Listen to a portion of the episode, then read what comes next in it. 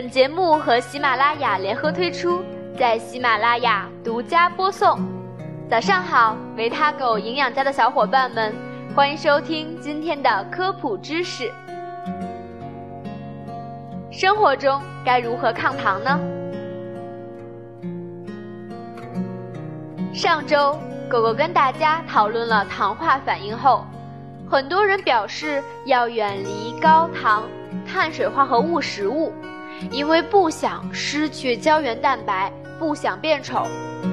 但狗狗想说，高糖是要远离的，至于远离碳水化合物嘛，就没有必要了，毕竟你想避也避不了。不如学会。好好利用碳水化合物给我们带来的好处，减轻它带给我们的副作用。一、如何判断自己的糖化程度？一日三餐是要吃的。碳水化合物作为三大营养素之一，也是身体所需的重要营养成分。不过，需不需要抗糖？我们先来做个小测试。判断一下自己是否被糖化。自我糖化程度检测。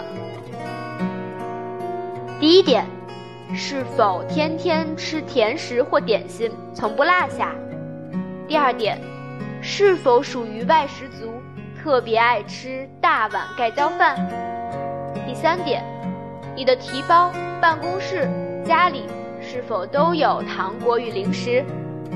第四点。你是否青睐冰淇淋？冬天也喜欢喝冰红茶、可乐等饮料。第五点，是否嗜好辛辣食物？第六点，是否每餐面等食物都吃得很饱？第七点，是否很少吃蔬菜或豆制品？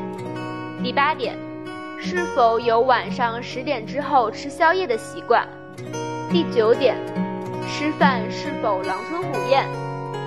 第十点，是否基本不运动？对于上面的选择，如果小于三条为是，则表示你的糖化程度还好，属于正常范围，日常无需过度减少碳水化合物的摄入。如果答案为是的选项有四到六项，则说明你需要注意一下饮食，因为你的糖分摄入已经有点多了。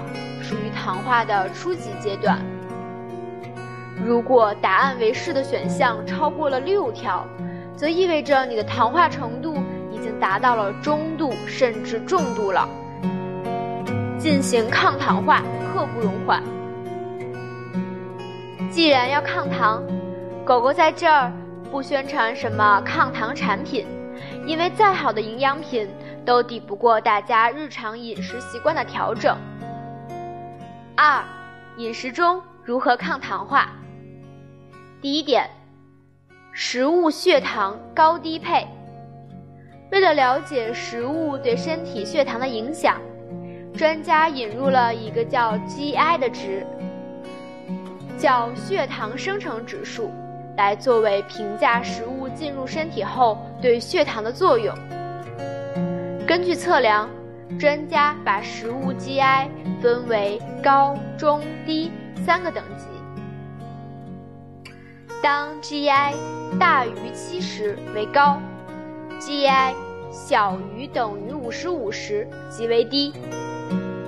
一日三餐，我们在搭配的时候，可将高 GI、中 GI 食物与低 GI 食物一起。高 GI 食物特点。在人体内消化吸收快，可导致血糖急速升高，容易使人体糖化过度。低 GI 食物特点，可使血糖缓慢但有规律的升高，糖分在体内扩散速度是渐进的，既可保证持续的能量供给，又不至于使人体过度糖化。每次配餐时。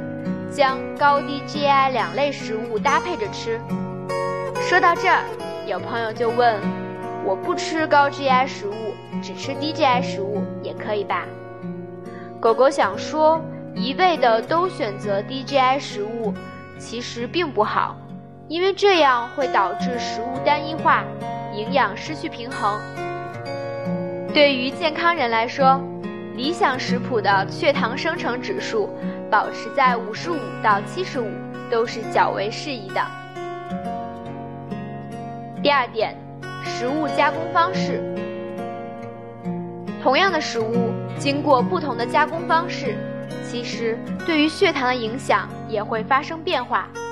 比如，蒸的米饭比稀饭血糖值要低，冻豆腐低于鲜豆腐等。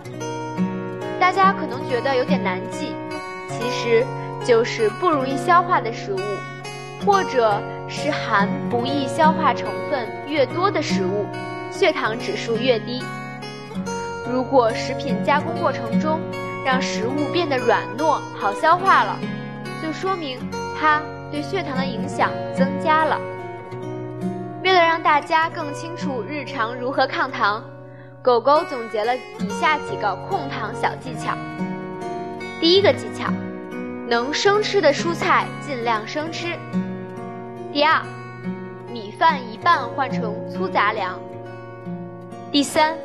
吃米饭前，先吃蔬菜、菌类等含纤维素高的食物，再吃米饭、薯类等含淀粉多的食物。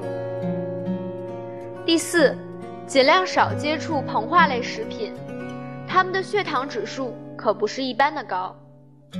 第五，吃水果，不要喝果汁。第六，吃一口饭菜多咀嚼。水分要补足。第七，面包、蛋糕等甜品，以及可乐、汽水等市面上典型的高糖食品，尽量少吃或不吃。第八，增加海鲜、鸡肉等低脂优质蛋白质的摄入，可以补充减少碳水化合物后能量的缺失。第三点，饭后适当运动。饭后虽然不适合剧烈运动，但适当的散步还是可以的。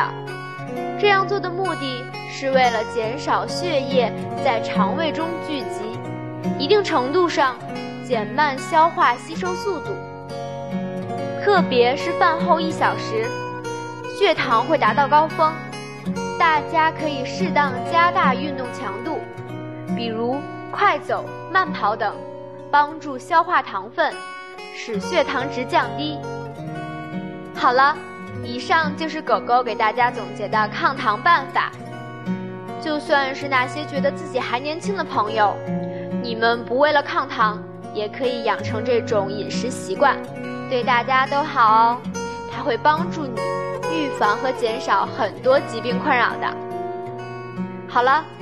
这次的科普就到这里了，欢迎关注公众号“维他狗营养家”，学习更多健康知识。我们下次再见了。